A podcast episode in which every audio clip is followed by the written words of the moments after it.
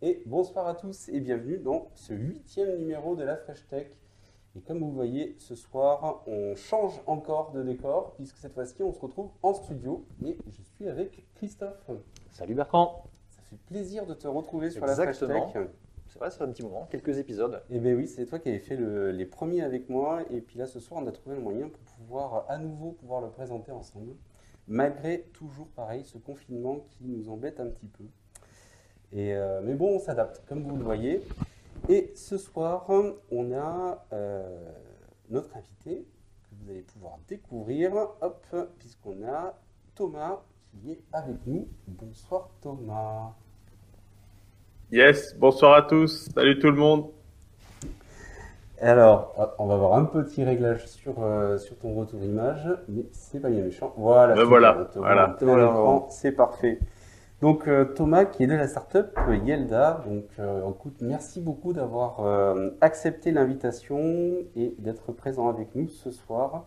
On va pouvoir passer un petit moment ensemble pour pouvoir découvrir ta société, ta startup, là où tu en es. Et comme toujours, en deuxième partie d'émission, on va pouvoir parler un petit peu actualité autour des startups avec euh, ben, notamment Coinbase, où on va parler sur l'entrée en bourse, on va parler également de Shadow PC, on va faire comme ça la suite de ce qu'on avait déjà vu dans le numéro 7 euh, de la Flash Tech. On va parler de Witik, donc si vous ne connaissez pas, pour, avoir des, pour pouvoir payer ses tickets sans contact, et notamment à Bordeaux, et d'une InsurTech qui s'appelle MySophie. Donc voilà, tout ça, ça sera en deuxième partie d'émission. Écoute, ce que je te propose, c'est qu'on commence et comme à l'habitude, euh, donc euh, pas de, surprise hein, pour toi maintenant, euh, Thomas, vous avez l'habitude. J'aime bien pouvoir, avant de parler de la startup, parler un peu du parcours de celui qui l'a créé. Honneur à l'invité. Exactement. Exactement. Et donc, est-ce que tu veux commencer, Thomas, par nous décrire un petit peu ton parcours avant la création de cette startup? Parce qu'il me semble que tu as fait deux, trois choses Absolument. Et donc, bah, rebonjour à tout le monde. J'espère que voilà, tout le monde m'entend bien. Je suis actuellement avec une triple connexion euh, euh, qui est normalement euh, va permettre d'avoir un bon échange. Ce sont les joies du confinement, effectivement. Alors, pour en revenir un petit peu à, mon historique, effectivement, suite à mes études à Télécom Sud Paris, Business School, eh bien en fait j'ai monté une, entreprise à l'époque en 2005-2006. on était encore en train, voilà, j'étais encore en, en école, en et là, euh, euh, on essaie de copier un, site web qui commence à, devenir un peu connu aux US qui s'appelle Facebook. Et en fait, on se dit, bah tiens, c'est pas mal ça, les réseaux, euh, les réseaux étudiants. Et du coup, bah, on va en faire un en France. Ça n'a pas très bien marché. et en fait, bah, très vite, finalement, Facebook est devenu bah, le, le, grand géant dès 2007-2008. Et à ce moment-là, nous, on a monté la première agence social media qui s'appelle KRDS, qui existe toujours. Et donc, euh, c'était une très belle expérience, puisque pendant une dizaine d'années, ben voilà, on a développé une agence social media avec euh, tout, euh, tout l'évolution. Hein, si vous vous en souvenez un petit peu, euh, en 2008-2009, il y avait des jeux sur Facebook. Ensuite, il y a eu le, temps des Farmville, des choses comme ça. Et puis ensuite, le, les, pages Facebook, puis ensuite les comptes Instagram, voilà, enfin tout ça. Et, et, donc, on a vu évoluer tout ça. Et donc, c'est une belle expérience aussi parce qu'on a levé plusieurs fois des fonds. On a ouvert des bureaux en Asie. J'ai vécu en Asie, en Inde, en Chine. Je suis passé à Singapour. Voilà, il y a un certain nombre de, choses que je pourrais raconter là-dessus au besoin. Mais et en fait, euh, euh, en fait, dès 2012, 2013, 2014, on a commencé à faire des chatbots sur WeChat en Chine. Euh, WeChat qui est l'équivalent de WhatsApp, hein, en fait, euh, très connu en Chine. Et en fait, après, bah, 2016, Zuckerberg qui dit on va faire des chatbots à fond sur Messenger, l'explosion de ce concept, et finalement, peut-être dans la logique, et tout ce qui va être vocal avec les Google Home, les Alexa, et à ce moment-là, on se dit, voilà, on va lancer une boîte dédiée au vocal. Malgré le fait qu'on ait justement, comme tu le dis, euh, du Google Home, du Alexa, qui, commençait à, bien se déployer au niveau du, du marché, euh, et, et, vous décidez quand même de vous lancer sur le secteur, mais peut-être justement en vous appuyant un petit peu sur ce qui existe. Oh, en fait, t'as pas compris. Il aime Voilà, les il challenger Facebook à chaque fois. Il avait challengé Facebook tout à l'heure sur son cœur de marché, euh, le réseau social, et Ouais. il s'est dit, Messenger, le chatbot, on y va aussi. Allez. Cette fois, on va gagner. La même. Non, mais effectivement, il ne s'agit pas de, euh, de créer une alternative à, à Google Home ou Alexa, et, euh, et c'était plutôt de finalement de profiter et, et de suivre cette tendance de- des interactions vocales en se disant, bah, euh, on voit bien qu'avec les Google Home, les Alexa, euh, de plus en plus de gens euh, vont être habitués, familiers des commandes vocales. On le voit aussi désormais avec euh, certains usages, comme par exemple les gens qui, qui n'hésitent pas à s'envoyer des notes vocales sur WhatsApp plutôt que de s'envoyer des messages. De plus en plus de gens s'envoient des notes vocales. Ça se fait aussi sur Messenger. Enfin voilà, les notes vocales, les interactions vocales se démocratisent. Et finalement, on s'est dit, bah, logiquement, un marché va s'ouvrir sur voilà, les marques, les entreprises, les services qui vont vouloir s'équiper de leur propre assistant vocal. Je dis pas euh, une enceinte connectée, hein. je parle vraiment d'un objet software, un- une enceinte, euh, pardon, justement, un assistant virtuel vocal qui sera déployé justement partout, on va y revenir. Ouais. Voilà, l'idée c'était vraiment de, de surfer sur, cette, euh, sur le début de cette vague de la, des interactions vocales. Alors justement, on peut peut-être lancer la première vidéo sur Eh bien, très bien, un, comme ça. un cas, on- d- un cas d'usage que vous avez développé. Ok Google, On va présenter la vidéo. parlez à la FNAC. Fnac. Très bien, je vous mets en contact avec Fnac. Du coup, effectivement, Bonjour, euh, comment puis-je vous aider aujourd'hui là je ne sais pas si il y a le son, dernier livre de Michel. Houellebecq. Voici les 10 premiers résultats pour la recherche Michel Houellebecq. Sérotonine. Très bon choix. Voulez-vous passer commande et retirer en magasin le produit Sérotonine pour 22 euros? Oui, d'accord. Souhaitez-vous le retirer demain à la Fnac Angers? Oui. Voici le récapitulatif de votre commande. Le total est de 20 euros et 90 centimes. Voulez-vous confirmer la commande? Oui, je confirme. Votre commande est confirmée. Elle sera disponible au retrait demain à partir de 14h dans votre magasin Fnac Angers. Comment puis-je vous aider maintenant? Merci, au revoir. À bientôt. Ok. Super. Donc, en, fait, là, votre travail et ce que vous proposez, c'est vraiment tout cet aspect interaction. Là, on l'a vu au sein de Google Assistant.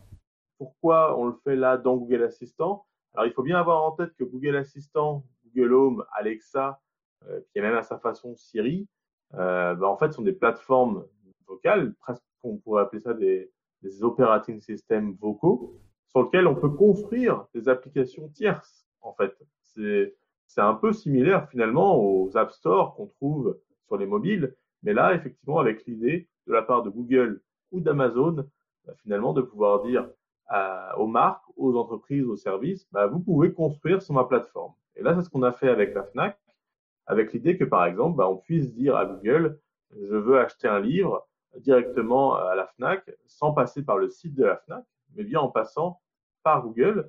Et en fait, il faut bien comprendre que Google Assistant, à cet endroit-là, n'est qu'un passe-plat.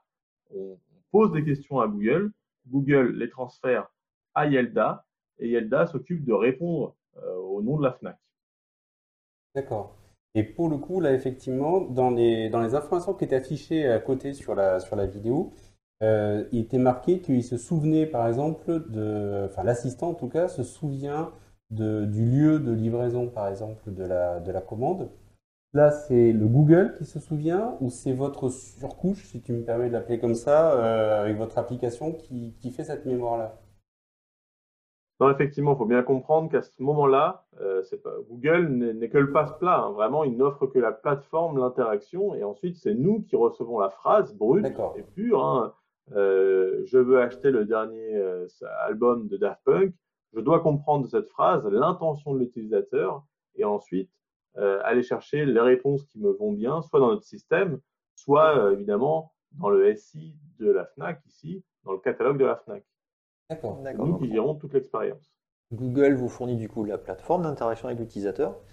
Euh, et il vous fournit, donc ce que j'en entends de ta phrase, donc il vous fournit pas un niveau supplémentaire d'analyse au niveau de la phrase, c'est à vous après de faire tout le travail derrière de compréhension pour aller router enfin, vers la bonne réponse et euh, orienter l'utilisateur. Il faut bien comprendre que euh, là, quand euh, Google euh, te met en relation, c'est justement l'idée. hein. Pour l'utilisateur final, on dit je veux parler à la Fnac. À ce moment-là, il y a un petit jingle to do, et, je suis en relation en tant qu'utilisateur avec la Fnac. Et je ne suis plus en train de parler avec Google. C'est exactement comme je passe par Google pour rechercher un site web, mais après Google disparaît. Là, c'est un peu l'idée. Hein. Il y a évidemment un appareil entre nous deux, euh, mais finalement, euh, l'entreprise reçoit la phrase brute et c'est à elle de se débrouiller avec ça. D'accord. Et c'est vrai que moi je pensais que c'était Google qui vous faisait la traduction euh, sous format texte, par exemple, de la phrase pour pouvoir vous faciliter Ça, oui. ou sous un autre format, et que ce n'était pas forcément vous qui deviez implémenter tout le système de reconnaissance vocale. Donc ça vous laisse quand même une grosse partie du travail que je pensais qui était prémâché entre guillemets par le. Alors, alors oui, non, j'ai j'ai- j'ai pas été assez précis. On, le, ce qu'on appelle le speech to text, donc la transcription, euh, est, est en effet fait par euh, Google ici. Je ne reçois pas de fichier audio. Par contre, je reçois, je, re- je reçois la phrase que Google Ah, a transcrite en texte. Euh, et ensuite, moi j'ai le choix. Je peux renvoyer du texte et me reposer sur la synthèse vocale de Google, ou je peux renvoyer du son si j'ai ma propre synthèse vocale. Ok. Ah, Alors, très bien. du coup, dans cette couche-là derrière, parce qu'on est rentré dedans, du coup. Ouais, bah oui, c'est vrai qu'on est en train de besoin de Ouais. plus vite, mais- Parlons, parlons de ça, on reviendra sur les usages après derrière, on repartira sur Ouais. les, les autres cas d'exemple. Mais du coup, vous recevez la phrase textuelle en mode brut. Comment euh, et avec quels moyens vous procédez à cette analyse-là? On a parlé de comprendre ce que dit l'utilisateur, quelle est son intention? Il y a d'autres choses après derrière? Alors en fait, euh, l'état de l'art de, de- du conversationnel, c'est quoi? C'est effectivement, on va essayer d'abord euh, d'associer à une phrase euh, une intention. Ça, c'est le principe du machine learning qui existe depuis quelques années, où le principe étant, euh, on va essayer d'associer une phrase. Par exemple, si je dis euh, à quelle heure le magasin ouvre, on va essayer d'associer cette phrase à une intention qui est dans le dictionnaire d'intention de l'assistant, à condition qu'il existe évidemment. Et là, on va, c'est exactement comme euh, un nuage de points. On essaie de tracer une droite et euh, qui relie les points. Bah là, effectivement, c'est la même chose. Il y a un nuage de points avec des phrases. Les phrases sont des, sont des points. Et quand on ajoute une phrase, on essaie de voir si elle, elle rentre sur une des, des- une des droites. Voilà. Et là, euh, admettons que cette, cette phrase-là, elle colle. Bon, bah, ok, très bien. On se dit, l'intention, c'est euh, je veux savoir quand est-ce que le magasin est ouvert. Donc, ouverture magasin, par exemple. Euh, évidemment, ça, ça impose de se dire, euh, on, a, on a fait un travail préalable qui est d'avoir une bibliothèque d'intention. On anticipe ce que l'utilisateur va poser comme question. Et, ça, c'est tout à fait possible quand on est dans un périmètre qui est connu, qui est par exemple le service client d'un- d'une entreprise. C'est pas du tout la même chose si j'ai envie de faire de la conversation, par exemple euh, casual, avec un, faux humain en quelque sorte, comme certaines, euh, certains essaient de le faire. Là, nous, c'est pas du tout la même idée. On essaie, finalement, Google Home et, Alexa, en réalité, fonctionnent de, façon similaire. hein. Ils essaient d'associer une intention, euh, et, même si, voilà, il y en a de plus en plus, bah, c'est quand même un mécanisme, un mécanisme qui fait que Google ou Alexa ne va pas inventer une réponse improbable. Ils vont pas se baser sur des, sur des outils tels, on va, on va en reparler, mais par exemple, euh, G- GTP3, euh, GPT-3, euh, finalement, euh, ça peut inventer des, réponses. Mais non, nous, on n'invente pas de réponse. D'accord. Alors, Ça, c'est un des premiers points. le domaine dont tu parles, du coup, c'est le traitement automatique du langage naturel, euh, le NLP. Oui, Et exactement. Et cette première, cette première phase, en fait, c'est vraiment la compréhension pour la classification. C'est vraiment essayer de comprendre certaines phrases et les mettre dans certains paniers par rapport à certaines réponses. Ça, ça peut se faire comme tous les algorithmes effectivement de machine learning dont tu parles. Où il y a beaucoup de données, donc euh, ces, ces données, ces phrases du coup type, c'est, ça fait partie du travail que vous fournissez dans la solution que vous proposez. J'imagine que cette construction de Ouais, dictionnaire, alors c'est ça, etc., euh, c'est ça la, la- la grande, euh, aussi un des gros partis pris d'Yelda, c'est de dire, bah, en fait, euh, si jamais euh, tu prends un, un outil de machine learning tout vide, sans données, bah, effectivement, c'est bien, c'est comme une voiture, mais qui n'aurait pas d'essence. Donc, euh, nous, on vient avec déjà des millions de phrases et donc des systèmes pré-entraînés. On a, on a vraiment en fait un assistant déjà existant qui va être personnalisé pour la marque. Et c'est pas on crée un assistant euh, from scratch de zéro. Non, on crée, on a déjà, on a déjà quelque chose qui existe et il va être personnalisé pour la, pour un client. Donc ça veut dire que si on demande euh, bonjour, qui es-tu, comment tu t'appelles, est-ce que je peux parler au service client ou des choses comme ça, nous on le comprend nativement. Voilà. Par contre, effectivement, la réponse peut être différente d'une marque à une autre. Pour faire une, un parallèle, c'est comme si vous embauchiez euh, un, un, responsable du service client qui avait déjà de l'expérience. Mm. Voilà. Plutôt que d'embaucher quelqu'un qui n'y connaît rien. Donc, vous n'avez pas besoin de le reformer depuis zéro. Bah, là, c'est pareil. Nous, on vient déjà avec de la donnée. Et pour comprendre un petit peu, pour le coup, ça va faire le lien un petit peu avec le business model parce qu'on a, souvent des, questions là-dessus euh, assez rapidement. Mais euh, sur le, mode de fonctionnement, vous fonctionnez un peu comme une marque blanche en fait, c'est-à-dire que vous, vous, proposez euh, votre solution qui vient s'implémenter chez un partenaire. Donc en l'occurrence, là, on a vu la Fnac. On en a un autre et puis on regardera une autre vidéo tout à l'heure. Et, euh, et, en fait, vous, vous venez proposer votre solution avec toute l'intelligence que vous avez, que vous connaissez, que vous maîtrisez. Quand je dis intelligence, bien sûr, c'est un grand mot. Hein, c'est tout votre, ouais, tout votre savoir avec des phrases préenregistrées, précalibrées, préétudiées. Ouais, tu valorises la donnée. C'est ça. Le jeu de données fait partie de la valorisation de la solution. De la solution. Et vous venez ensuite l'affiner pour le, le partenaire en question. Mais à la rigueur, euh, on, on, pourrait ne pas savoir que c'est Yelda qui est, qui est, derrière, en fait. Pour, euh, pour l'utilisateur, c'est la Fnac. D'un point de vue euh, client final, il est évident qu'il parle à la Fnac et que Yelda n'est qu'un n'est qu'un fournisseur de technologie, tout comme quand tu te connectes au site de la Fnac, l'utilisateur final n'a que faire de finalement du CMS ou du framework qui propulse le site web. Ouais. Donc oui, nous ne sommes qu'un fournisseur de services, c'est du B2B2C. Quelque part, oui, on, on vend à, à, des clients entreprises qui eux-mêmes mettent cette, cette, cette, solution au service de leurs clients. C'est une, bonne, une bonne analogie, en fait, effectivement. Vous arrivez sur le marché textuel et vocal, comme serait le site web, comme euh, l'image de. Ouais, sur un CMS, par exemple. Euh... Voilà, donc le, du WordPress ou autre chose, comme ça, l'équivalent. Donc, vous vous positionnez sur ce, sur ce milieu-là, sur l'assistant vocal. Ok, très intéressant. Oui, effectivement. Et donc, euh, est-ce que dans le, le, vocabulaire que vous utilisez, vous parlez de marque blanche aussi, ou, euh, ou c'est quelque chose de différent sous le nom que vous employez pour vendre euh, cette solution-là? Quand je dis marque blanche, généralement, c'est quand on ne voit pas la solution, qu'elle s'implémente en fait directement, euh, qu'elle vient utiliser toute votre solution, mais que l'utilisateur, pour lui, c'est totalement transparent, ce qui est généralement synonyme d'une bonne expérience client quand c'est transparent. donc, euh, Ouais, non, mais en fait, clairement, pour le, encore une fois, l'utilisateur final, le client final de la Fnac, il, il, il ne sait pas que c'est Yelda et, Hmm. et c'est pas la, la, question. Par contre, le concept de marque blanche pour nous, il peut s'appliquer si par, par exemple, euh, une agence web veut utiliser Yelda pour faire un assistant pour un de ses clients. Donc, dans ce cas-là, oui, nous, on a des partenaires, des agences, des revendeurs qui vont utiliser la technologie Yelda parce que c'est simple nous, vraiment, notre parti pris, c'est d'essayer de faire quelque chose de très simple à utiliser. C'est-à-dire que là, on peut créer un assistant vocal en quelques minutes euh, parce que, en fait, les assistants sont déjà entraînés, les systèmes sont déjà là. C'est-à-dire que là, si demain, je dois créer un assistant vocal pour un centre commercial, bah, j'en ai littéralement pour trois minutes. Euh, et ensuite, bah, je prends quelques instants pour, pour donner quelques informations, uploader la liste des magasins, genre de choses. Et après, voilà, nous, on transforme de la donnée en assistant vocal.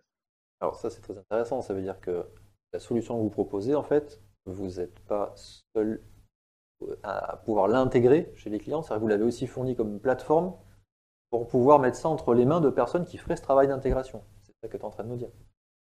Alors, effectivement, euh, parmi les modèles qu'on qu qu essaie d'avoir, c'est la possibilité euh, d'avoir des intégrateurs. Donc, c'est des choses qui se font assez souvent quand on offre une technologie, qu'elle soit propriétaire ou open source, hein, il y a souvent des, intégrateurs qui vont conseiller à leurs clients, euh, voilà, bah, ah, vous voulez faire un assistant vocal, ah bah vous pouvez le développer euh, avec euh, des experts, des développeurs qui vont le développer from scratch, ou vous pouvez utiliser une solution sur étagère type software as a service, SaaS, et, là, bah, sur le marché, des solutions qui permettent de faire des assistants vocaux facilement, bah, il n'y en a pas beaucoup. Et bon, bah, nous, on fait partie de, de cette offre-là. Voilà. D'accord, ok. Ah, c'est vraiment intéressant, ça vous ouvre quand même beaucoup de possibilités en termes de commercialisation. Hein. Euh, vous venez décupler votre marché potentiel euh, via ces types de, de fonctionnement-là.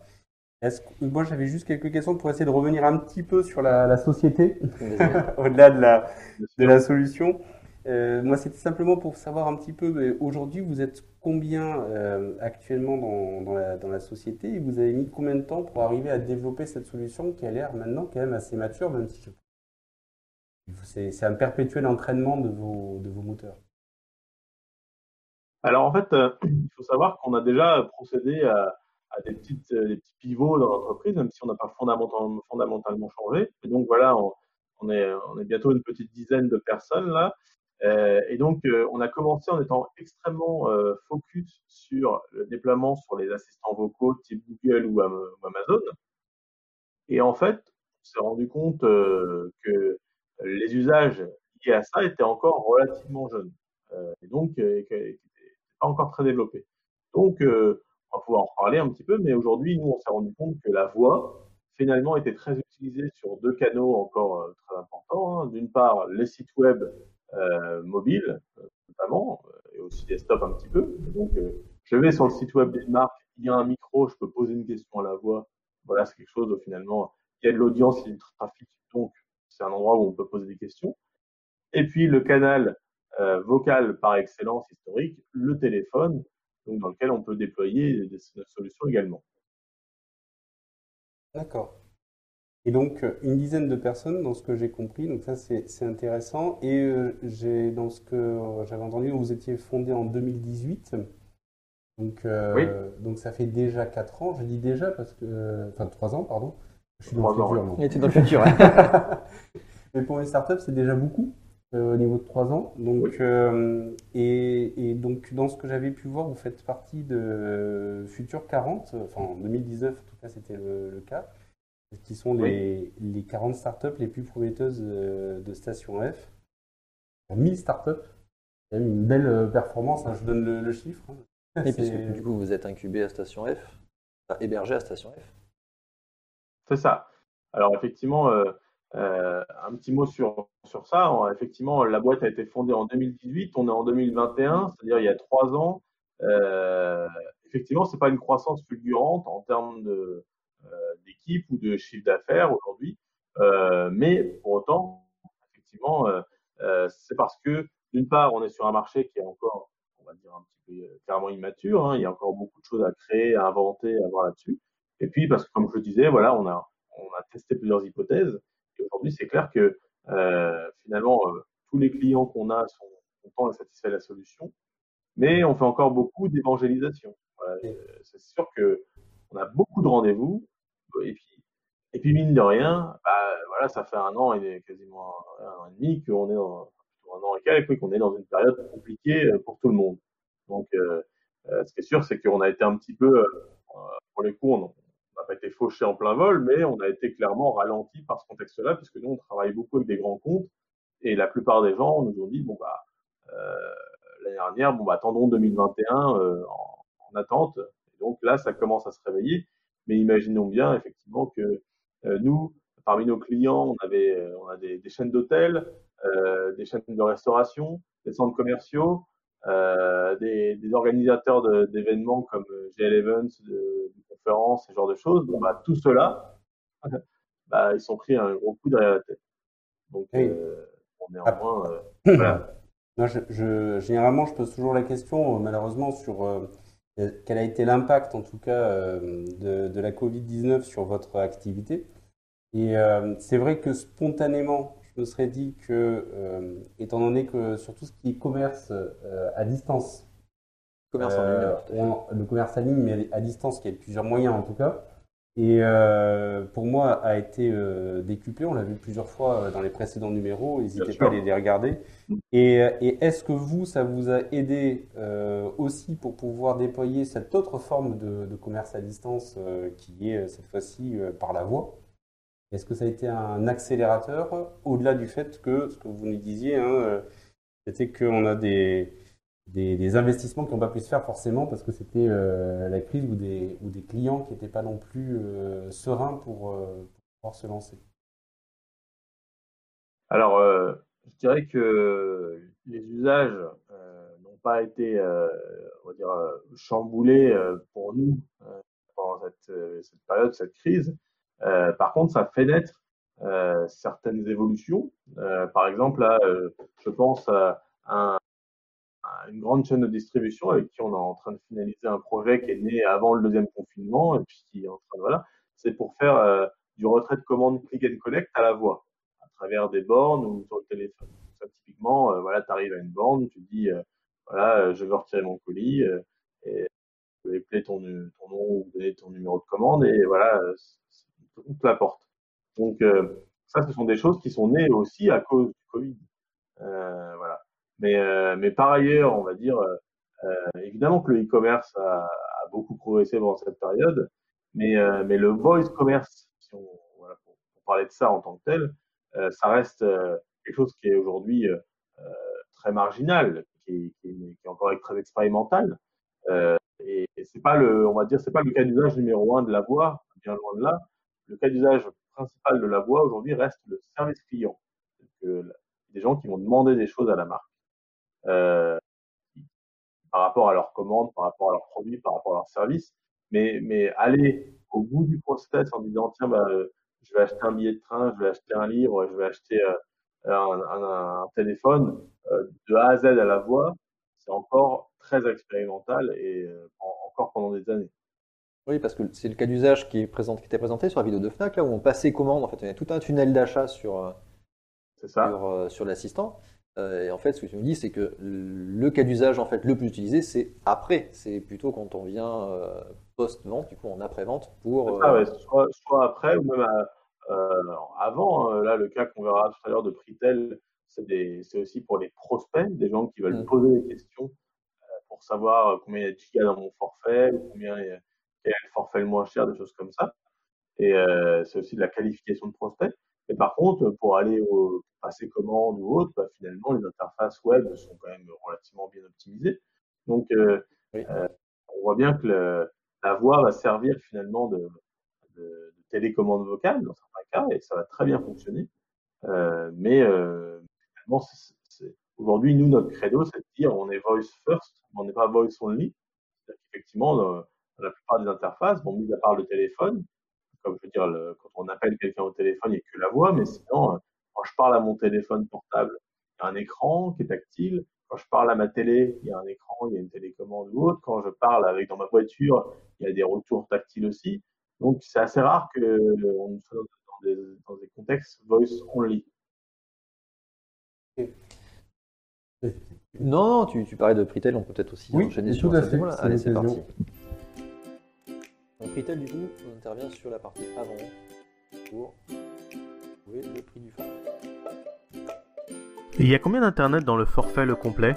Avec le forfait le complet en promotion, vous pourrez consommer jusqu'à 50 gigaoctets d'internet en France. Ok, et je peux avoir une carte SIM au format nano? La carte SIM Pritel est compatible avec tous les téléphones. Très bien. Et comme je suis chez Orange, euh, comment je fais pour transférer mon numéro chez vous?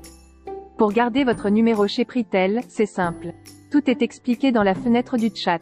Super, eh ben je vais passer commande. Pour commander chez Pritel, ajoutez votre forfait au panier puis suivez les instructions. Entendu, merci.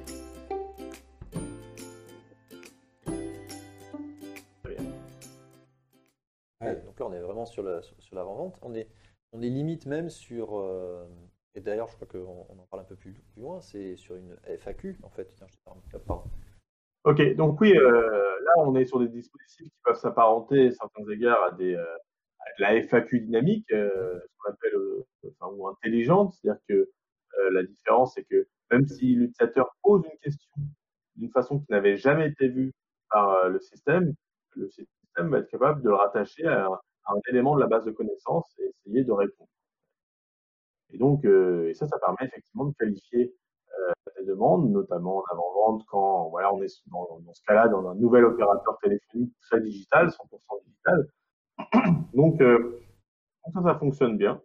Et, euh, et ça, c'est le, un des cas d'usage importants. L'autre cas étant le service client, donc après coup, où là, les, les, les gens vont venir poser des questions sur bah, leur forfait, leur, leur facture ou autre.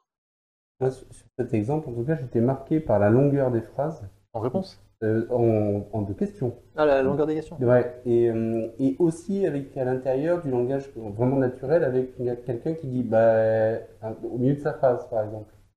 Ça aussi, il faut arriver, euh, je suppose, à bien le décortiquer, à bien comprendre que c'est quelque chose qui. Alors, Alors, C'est une bonne question. Là, est-ce que c'est Google qui fait le travail ou est-ce Ah, que ouais. c'est vous qui le récupérez comme ça? Alors là, là il faut il faut avoir que, que, euh, là on est sur le site web de la marque. Donc on n'est plus sur Google, on est on est chez la marque directement. C'est comme si on était sur son site web, sur un- on est sur son site web ou sur son application mobile. Et à ce moment-là, euh, bah, on- en fait on, on fait ce qu'on veut, on reçoit ce qu'on veut. Enfin tout ça est assez brut. Donc c'est à nous en tant qu'intégrateur de technologie dans Yelda de décider euh, qu'est-ce qu'on va développer en propre et, et qu'est-ce qu'on va réutiliser.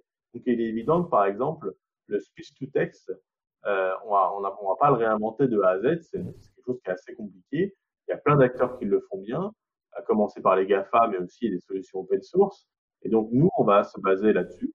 Euh, et pareil pour l'autre bout de la chaîne, qui est la synthèse vocale, Mhm. de, générer de la voix. Par contre, le cœur du savoir-faire de Yelda, c'est le moteur de conversation vocale.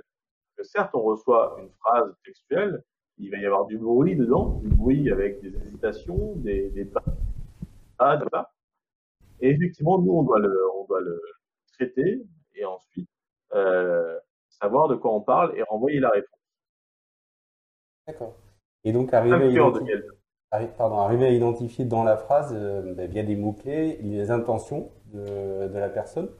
Et là où tout à l'heure, moi je le voyais bien sur une commande parce que je, je voyais vraiment un cercle beaucoup plus restreint en disant on peut commander que quelques produits, les phrases plus courtes. C'est vrai que sur la partie FAQ, j'ai l'impression que le, le cercle est beaucoup plus large en termes de possibilités. C'est une des questions que j'avais derrière. Ah, c'est mais- que, les exemples qu'on voit sont des happy pass, donc des choses qui marchent bien parce que ça tombe dans les cases qu'on s'attendait. Est-ce que vous avez des cas où ça rentre pas? Comment vous les traitez en fait si on pose des questions, euh, soit des, des choses incompréhensibles, soit des questions auxquelles vous n'avez pas forcément la réponse, vous n'avez pas encore prévu euh, ce cas-là? Ouais. Alors ça, c'est tout, c'est tout le principe de encore en 2021, voilà, faire des assistants virtuels, parce que en fait, euh, dans tous les cas, euh, les marques ne vont pas accepter. Enfin là, moi, je travaille pour des entreprises qui veulent s'équiper d'un assistant vocal qui va répondre correctement. Euh, il ne s'agit pas qu'il improvise une réponse parce qu'il n'a pas trouvé de réponse dans son, corpus. Euh, c'est pas encore une fois comme un, assistant virtuel. peut-être que dans le futur, on arrivera à des, niveaux qui peuvent le faire, mais en l'état de l'art aujourd'hui, même avec des solutions comme GPT-3 qui peuvent générer des choses basées sur des corpus de milliards de- d'entrées, voilà, autres. Là, non, on veut pas que quelqu'un dise euh, invente, hein, par exemple, qu'il y a un forfait qui existe alors qu'il n'existe pas. Oui. Voilà, il va pas inventer cette phrase. Donc, euh, donc du coup, que- que- qu'est-ce qu'on fait quand euh, il y a pas, on n'est pas dans le happy path, c'est-à-dire le, chemin où tout va bien Effectivement, bah, il n'y a pas, de- y a pas de miracle. hein. c'est-à-dire que soit on essaie de faire de la disambiguation, ça veut dire quoi? Ça veut dire que euh, on dit à l'utilisateur, bah, je suis pas sûr d'avoir compris, est-ce que tu voulais dire ça ou ça? Voilà. Ou alors quand il n'y a vraiment pas de, de doute et qu'on n'a pas compris, bah, dans ce cas-là, effectivement, on demande à reformuler. Euh, voilà. Et donc, euh, Oui, donc, ce que- l'enjeu, bien sûr, c'est que Ce que je me dis, c'est que Ouais. l'enjeu et votre solution n'est pas là pour recréer un agent conversationnel qui va pouvoir tout traiter, mais c'est vraiment cibler les cas d'usage de vos clients sur les questions et les réponses que lui a prévu d'avoir. Ah, bien sûr. Et, de toute façon, euh, il est évident que euh, c'est la règle, c'est la loi de Pareto. hein, euh, 80% des questions sont en fait, représentent en fait 20% des, types de problèmes. Après, il y a une longue traîne de questions qu'on va pouvoir gérer. Alors nous, Yelta, on va pouvoir gérer un peu plus que d'autres parce que on a une intelligence commune, on vient pas avec zéro données, au contraire, on a déjà beaucoup de choses. Donc, euh, on va, on va quand même pouvoir euh, récolter une partie de cette longue traîne.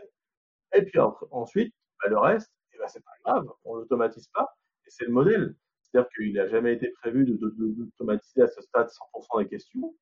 Non, on est plutôt voilà, euh, sur un site web à 80%, au téléphone à 40% euh, de, de, de, de, qu'on- de, de conversations qu'on va gérer.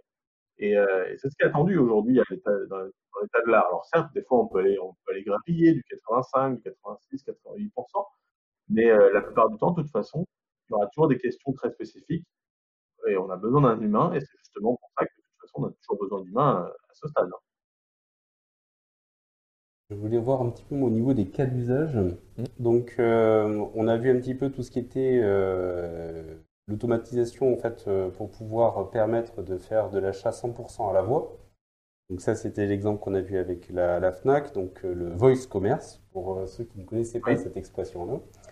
Euh, on, a, on a vu le cas aussi du click and collect. Je pense que c'est plus que jamais l'actualité avec les drives également pour un, un retailer français. Euh, dans ce que j'avais pu voir aussi, ça pourrait être de la réservation euh, à la voix pour, euh, par exemple, des chaînes d'hôtels.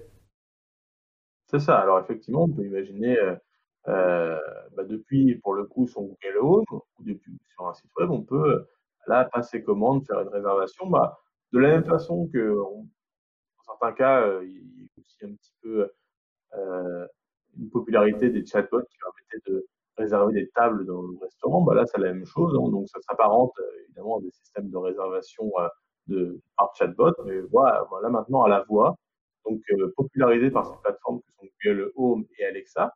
Mais encore une fois, nous, on se dit que ça paraît évident, si on se projette en 2030, qu'à ce moment-là, n'importe quel smartphone, n'importe quelle borne dans un magasin va comprendre la question que je vais lui poser. on se dit bien volontiers que ça va arriver. Et en fait, simplement, bah, euh, on ne va pas y arriver du jour au lendemain. Donc, il y a des étapes. Et les étapes vont commencer, bah, effectivement, les marques vont commencer à s'équiper d'assistants virtuels qui vont ensuite grossir au fur, et à mesure, des années.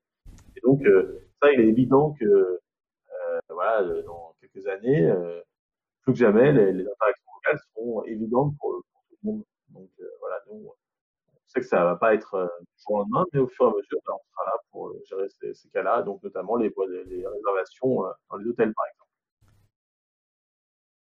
d'usage euh, et vos clients, on a pas mal parlé du coup.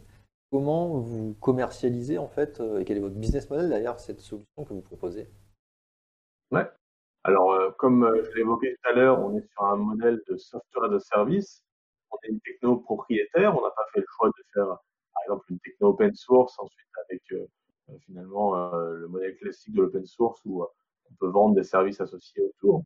Euh, non, parce que nous, on a vraiment un modèle qui est lié aussi au fait qu'on a un historique de, savoir, de la donnée qui, est, finalement valorisée, qui est qualifiée, et qui va permettre à, des clients de pouvoir déployer des choses très vite.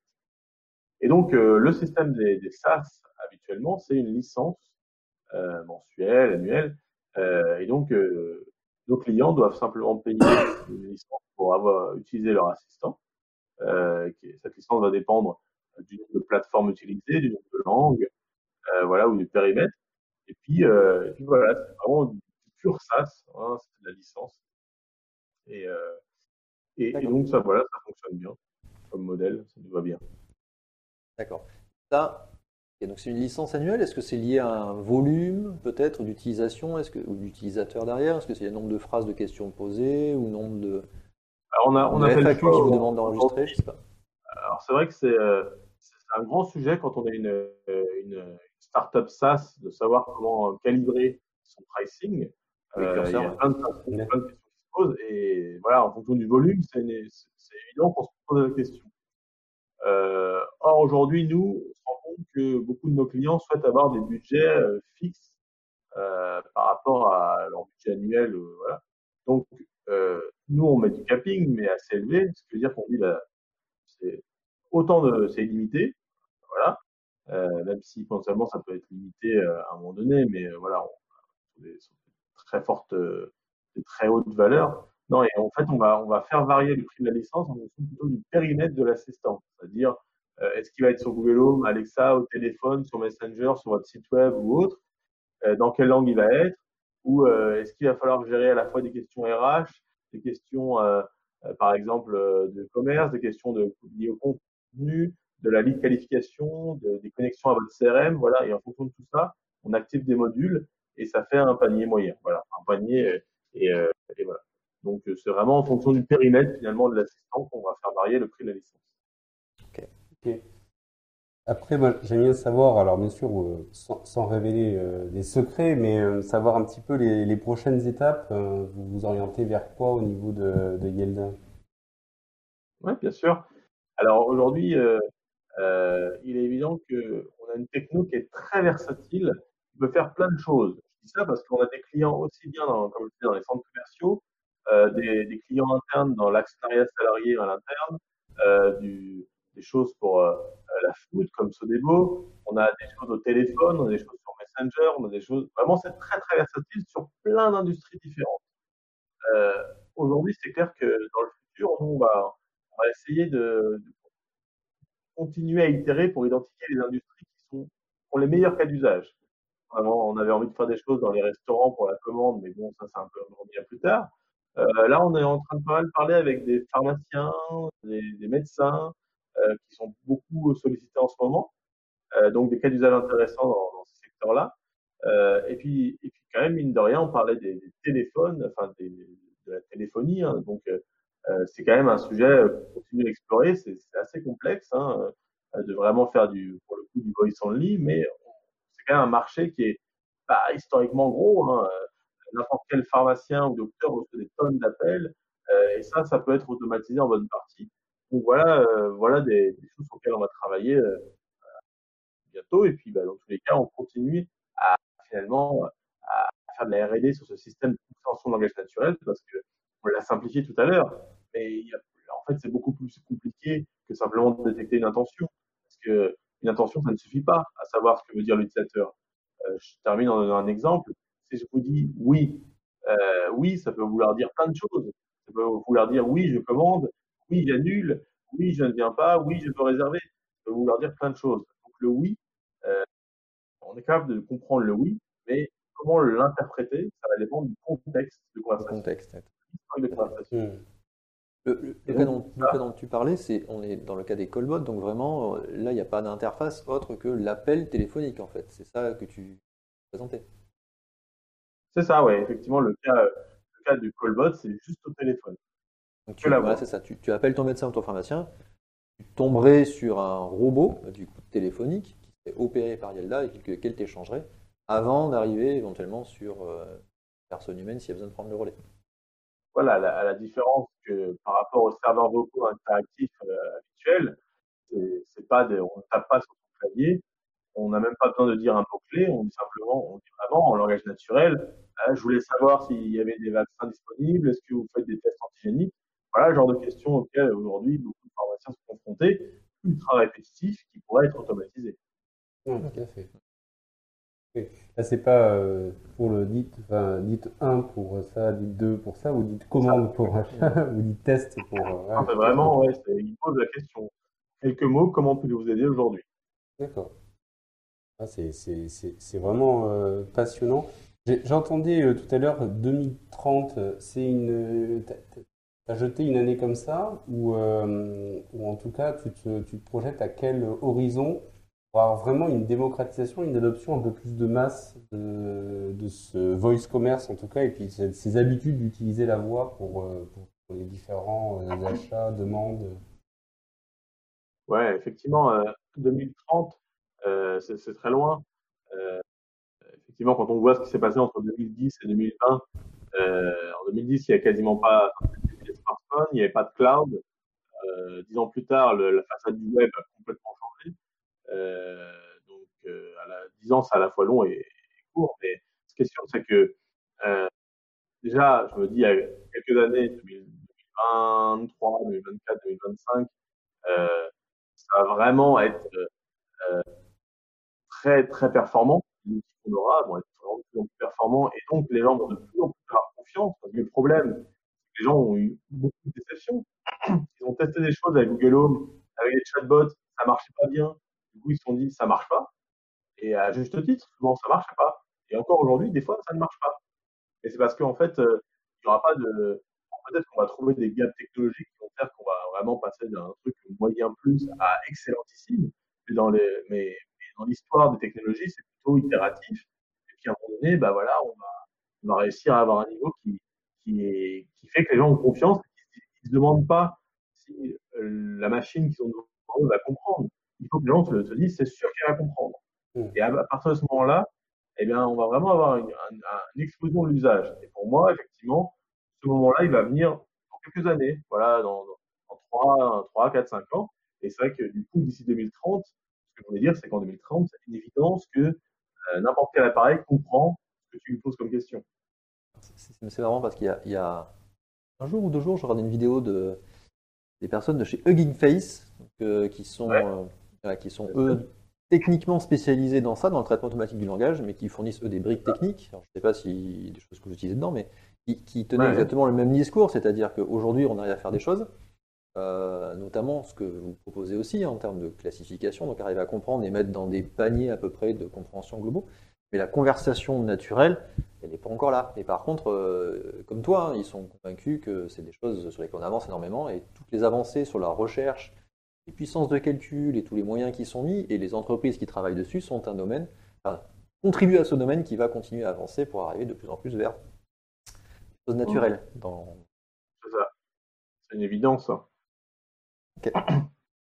Après, dans les, dans les autres points, euh, juste pour savoir au niveau de, de, votre, de vos cycles de développement et de vos levées de fonds, euh, vous en êtes où actuellement? Ouais. Alors, euh, on avait lancé le projet avec euh, un petit peu de fonds de Business Angel, euh, 200, 250 000 euros euh, Business Angel BPI en 2018, parce que c'était quand même euh, un projet qui nécessitait, un petit peu de fonds pour faire de la R&D, euh, ce qu'on a fait.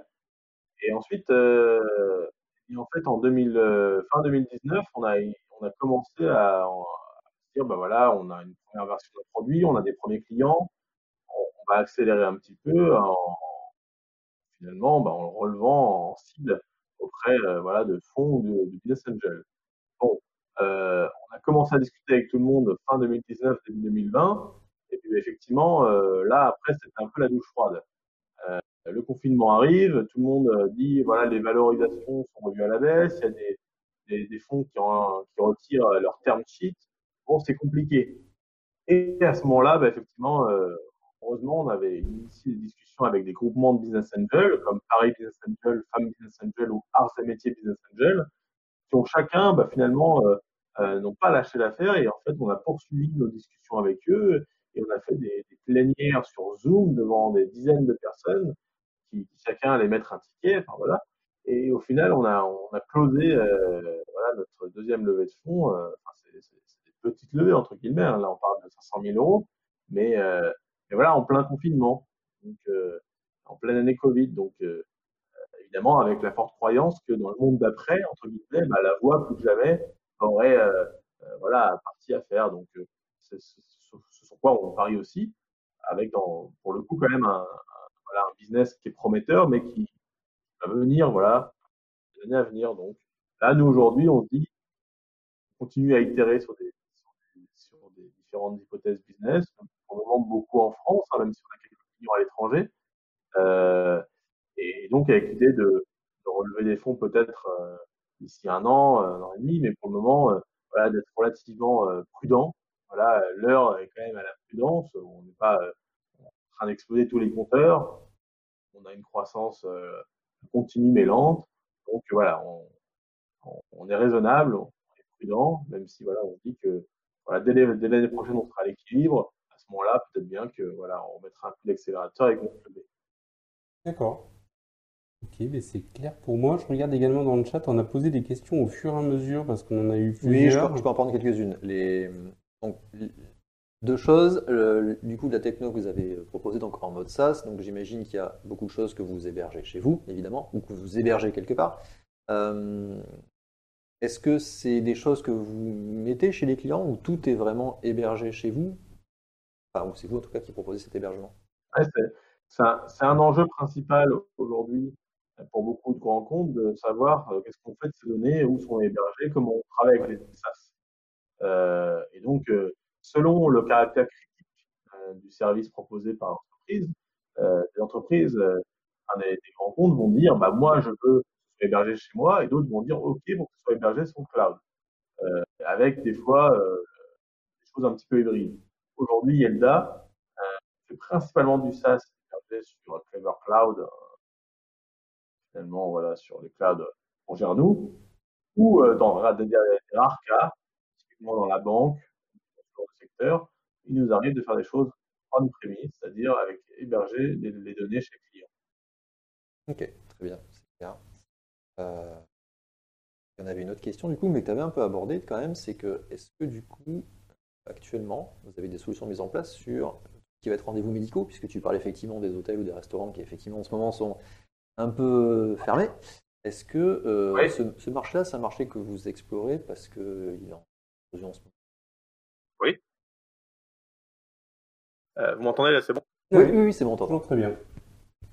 Alors, euh, le marché mé- médical, c'est un très beau marché, il y a beaucoup de choses à faire et on a plusieurs cas d'usage qui s'y prêtent et, et pas forcément les plus évidents, euh, enfin, dans le sens où, par exemple, là, on travaille avec un, une entreprise pharmaceutique euh, pour un système qui va, qui va rappeler automatiquement euh, quelqu'un qui est équipé, par exemple, d'une, bah, d'un, comment on appelle ça, enfin, par exemple un pacemaker ou ce genre de choses, voilà, de la part de l'entreprise, qui va venir faire des sondages régulièrement en disant bah, comment ça se passe aujourd'hui, comment vous vous sentez.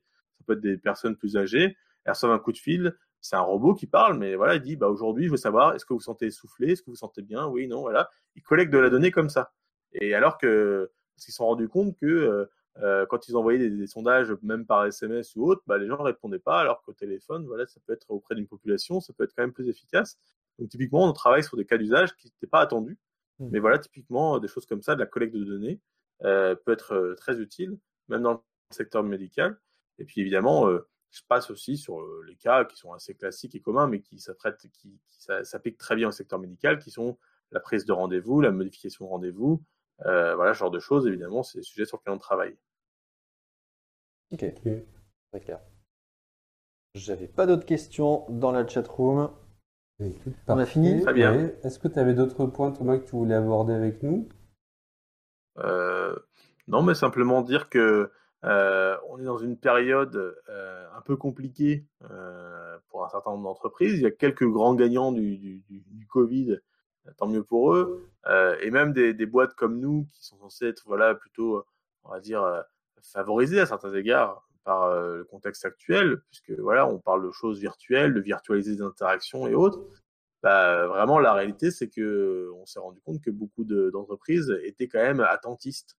Et, donc, on parle beaucoup avec d'autres personnes, d'autres startups de Station F, hein, qui est un, bel hébergeur de startup. Hein, c'est pas un incubateur, comme on l'a dit, effectivement. hein, c'est un campus de startup, mais c'est très bien. On adore Station F, nous. euh, c'est un très bel endroit qu'on aime bien. Mais du coup, euh, eh euh, l'heure est quand même à, voilà, à, la prudence et à la rationalité dans ses dépenses, dans ses approches. Euh, voilà, il faut être ambitieux, mais il faut être aussi raisonnable. Donc, c'est tout le, la difficulté euh, de l'entrepreneur actuellement de, de, de faire des paris, de faire des, d'avoir une visibilité, alors que euh, en fin, enfin, on va dire en- à l'été 2020, on- tout le monde était quand même serein, on se disait que ça allait aller. Et puis là, euh, là maintenant, on nous dit que finalement, le retour à la normale, c'est, c'est mi-2022. Hein. Donc, bon, euh, Oui, la, prise de risque qui est quand même le, pardon, Mm. la, la prise de risque qui est quand même le cœur de, de la start-up en fait, hein. à la fois pour vous, parce qu'effectivement vous Mm. explorez des pistes euh, nouvelles, et à la fois pour les investisseurs. Euh, ça s'est beaucoup calmé, on est bien d'accord effectivement. Euh, C'est plus dans la rationalité, euh, on est plus, plus tempéré et les échéances se rallongent. Tout à fait. Voilà, c'est ça. C'est pas le seul à nous le dire, effectivement. C'est ça, tout le monde est aligné sur ces constats-là. Malheureusement, ouais. Bien. On passe à- Eh bien, aux, aux news, merci beaucoup Thomas. Et puis si tu veux, Yes. euh, si tu as envie d'intervenir pour une news, euh, n'hésite pas, ça sera avec On plaisir. se remet en grand, si tu veux intervenir, je te remets Voilà, directement on avec moi. toujours.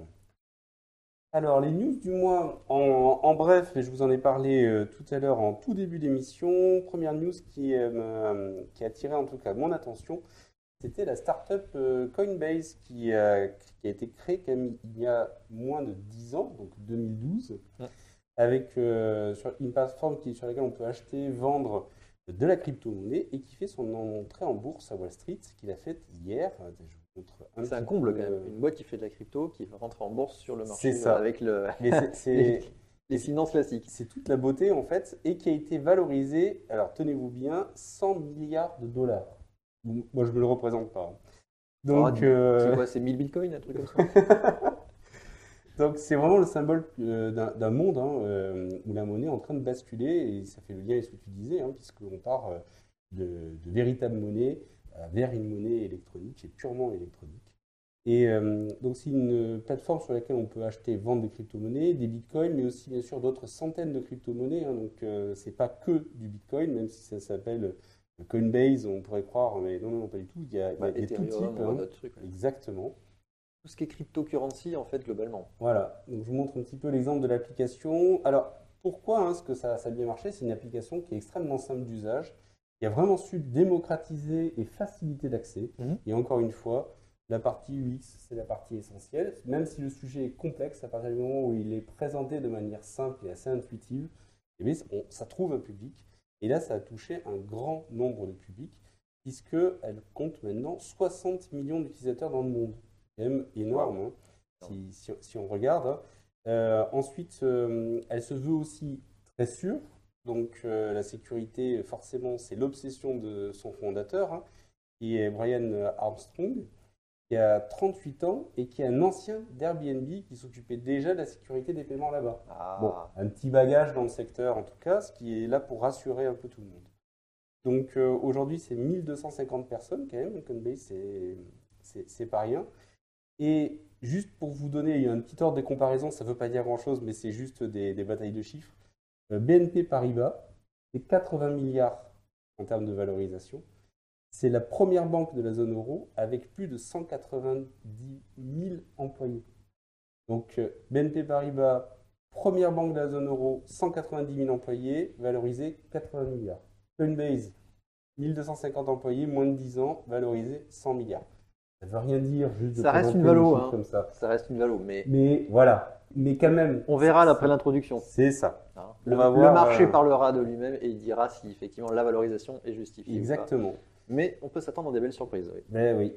Et, en tout cas, c'est vraiment intéressant parce que quand même, les monnaies électroniques, dans une autre émission euh, de la chaîne, on en avait parlé euh, il y a déjà pas mal de temps, et, euh, ça fait partie des, technologies qui font un petit peu peur et qui font peur aussi aux États, aux banques fédérales, aux banques centrales ou autres, parce que c'est autre approche en tout cas là-dessus, qui est complètement dérégulée par en tout cas tous les dispositifs de banque centrale et, euh, et sur lesquels les États n'allaient pas forcément euh, en avance rapide pour essayer de favoriser les choses, mais Mm. plutôt en reculons.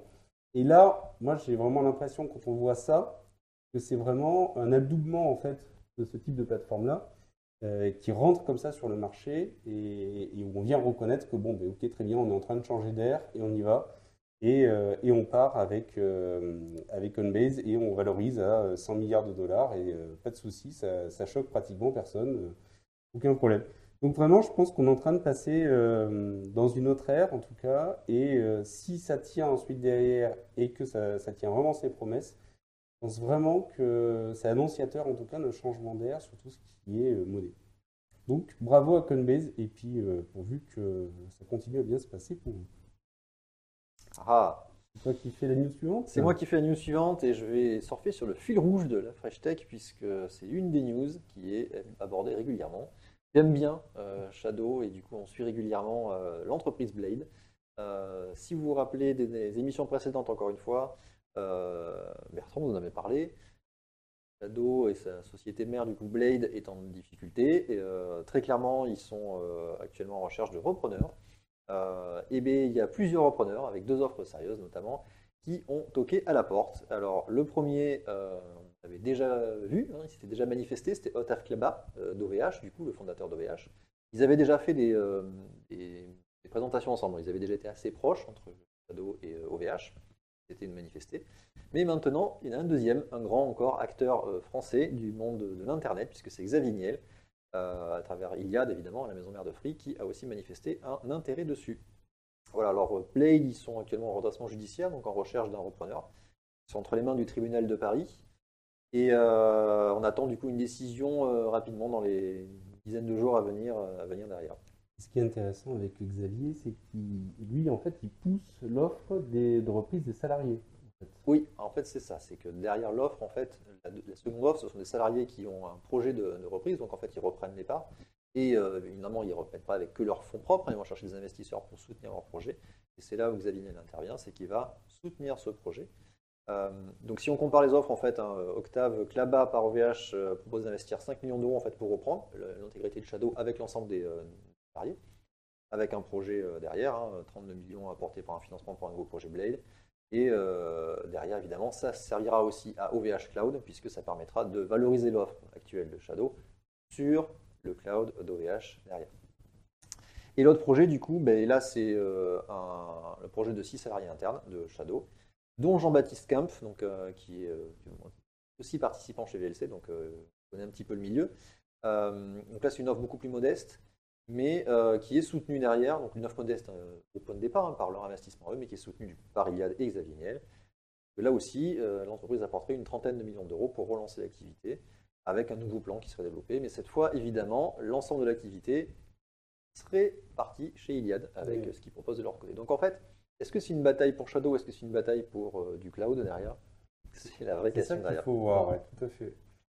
Qu'on peut juste se dire, c'est que à travers toutes les interviews qu'on entend, euh, quoi qu'il se passe, à chaque fois dans les scénarios, l'offre boost, qui est vraiment euh, l'offre la moins chère, augmente.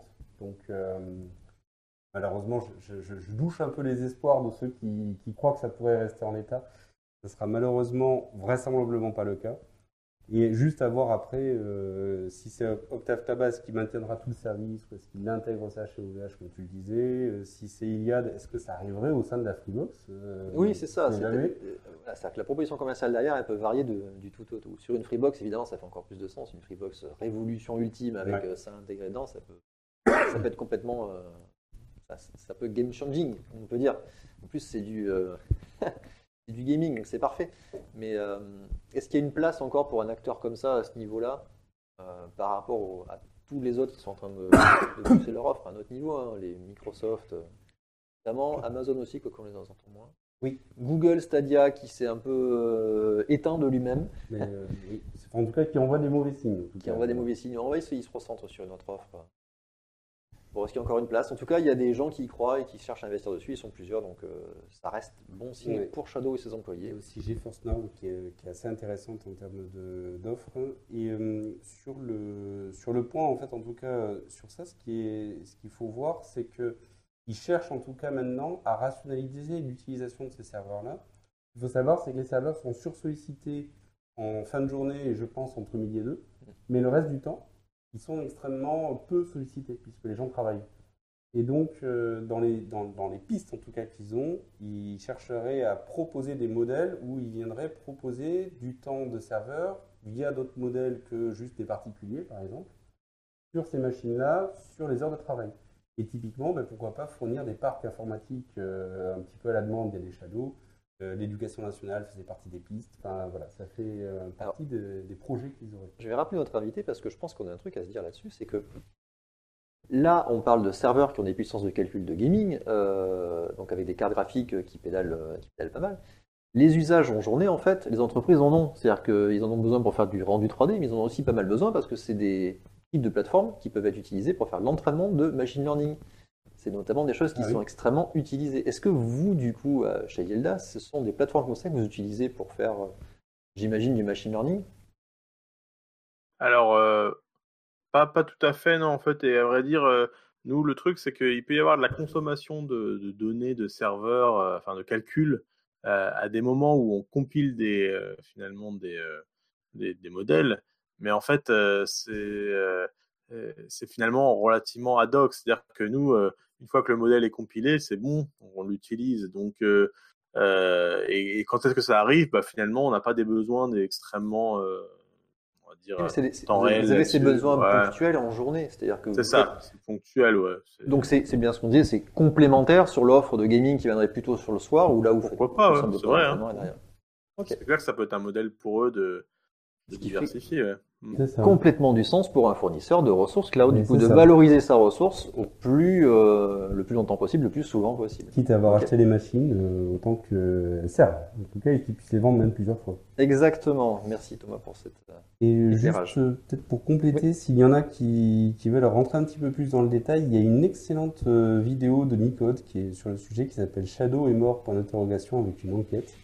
Je vous le mets de suite dans la chatroom et ça sera dans la description pour ceux qui regardent en replay. Je vous la conseille si vous êtes intéressé. Ça fait euh, vraiment euh, une enquête sur ce qui s'est passé, les raisons, pourquoi est-ce qu'ils sont arrivés là. C'est euh, vraiment, il y a vraiment du storytelling dedans, mais vraiment bien fait. Et puis pas mal d'infos, on va dire, de l'insider de la société. Donc à regarder, et n'hésitez pas. News suivante. Allez, bah, écoute, très bien. Tu nous parles de billetterie. Exactement, avec donc euh, euh, qui est euh, une application pour pouvoir payer ses tickets sans contact, alors précisément à Bordeaux, mais ils ne sont pas, leurs projets ne sont pas que sur Bordeaux. Donc c'est une application de paiement, je, vous montre une illustration en tout cas ici, et c'est une application de paiement portable donc, qui, représente maintenant entre 20 et 25% des ventes de titres hein, sur le réseau de transport TBM. C'est vraiment pas rien. Et pourtant, c'est une application qui a été lancée qu'en 2019 et elle est réservée au réseau de transport de Bordeaux Métropole. Donc, euh, ce qui est intéressant, c'est que ça a été euh, créé par trois étudiants bordelais euh, de l'Epitech et qu'elles viennent de franchir la barre maintenant des 200 000 utilisateurs sur le réseau de transport de Bordeaux uniquement, donc Bordeaux Métropole, Ouais. hein, bien sûr. À l'échelle d'une ville, c'est quand même pas mal. hein. C'est énorme. Ouais, Enfin, carrément. 20 à 25% des titres de vente. Enfin, je redonne quand même le c'est chiffre. Tellement euh, pénible les tickets de, de tram à prendre sur les bandes, t'en as pas, tu les perds, part- tu les. on, on part de très loin, hein, Voilà. mais derrière. Hein, C'est à donc, l'ancienne, euh, donc, euh. voilà. Mais d'accord. Donc il y a une levée de fonds d'1,3 million d'euros. Et donc ils espèrent euh, se développer dans une dizaine de réseaux et améliorer comme ça les, les différentes fonctionnalités. Qu'est-ce qui est si intéressant avec cette application-là et pourquoi est-ce que je vous en parle aussi? C'est parce que l'approche est un petit peu différente. C'est que généralement, euh, tout ce qui est paiement propose du paiement via du NFC. Donc NFC, c'est je viens euh, prendre mon téléphone, je vais le coller contre une borne et ça va réaliser un échange et ça va venir valider une, une transaction. Et par contre, ça nécessite d'avoir des téléphones qui permettent de, de faire du NFC. Pas de souci sur la partie Android. Gros blocage au niveau de- des iPhones, puisqu'il faut euh, mener des, des tractations avec Apple et sans, sans forcément arriver à aboutir. Oui, parce que l'usage du NFC n'est pas ouvert à autre chose que le paiement par carte bancaire, en fait, actuellement, euh, et encore même par Apple Pay. Par, sur- par Apple Pay, voilà. Uniquement, oui. Tout à fait. Et donc euh, là, leur approche qui est très intéressante, c'est qu'ils proposent en fait un paiement via Bluetooth. Et donc il faut savoir hein, que ça existe et ça permet comme ça de pouvoir payer et donc de pouvoir payer via son iPhone, là où on ne peut pas le faire avec du NFC. Donc vraiment très intéressant parce que de là faire bouger Apple sur ce mode de fonctionnement-là, ben, je pense qu'on n'y est pas encore en tout cas. Euh, donc autant partir sur une autre solution technologique, le Bluetooth. Et là, ce qu'ils cherchent à faire pour la suite, eh c'est de dire, mais maintenant, vous rentrez directement et vous n'avez même pas besoin de sortir le téléphone de votre poche et ça vient automatiquement valider. C'est- plus tu badges en montant, c'est euh, c'est automatique. C'est automatique. On monte, ça badge et, euh, et, euh, et- et surtout, et c'est ça qui est intéressant, c'est que quand vous descendez ensuite, lorsque par exemple vous êtes dans le tram, vous descendez du tram et il détecte aussi quand est-ce que vous descendez. Or ça, c'est une donnée qu'ils n'ont pas. Ils ont les données en fait sur les personnes qui rentrent, mais ils n'ont pas oui. les données sur les personnes qui sortent. Du coup, ils peuvent savoir qui monte où, à quel endroit, à quel moment ils descendent, etc. Et Exactement, faire pour une gestion de l'optimisation. trafic de flux. Voilà, tout à fait. génial. Et ça, par contre, pour ceux qui, qui gèrent les réseaux, c'est une donnée qui est extrêmement intéressante. Donc, euh, la traçabilité également sur la sortie au niveau du tram est euh, très intéressante et intéresse beaucoup les sociétés qui, euh, qui exploitent et qui gèrent comme ça ces, ces réseaux pour pouvoir affiner.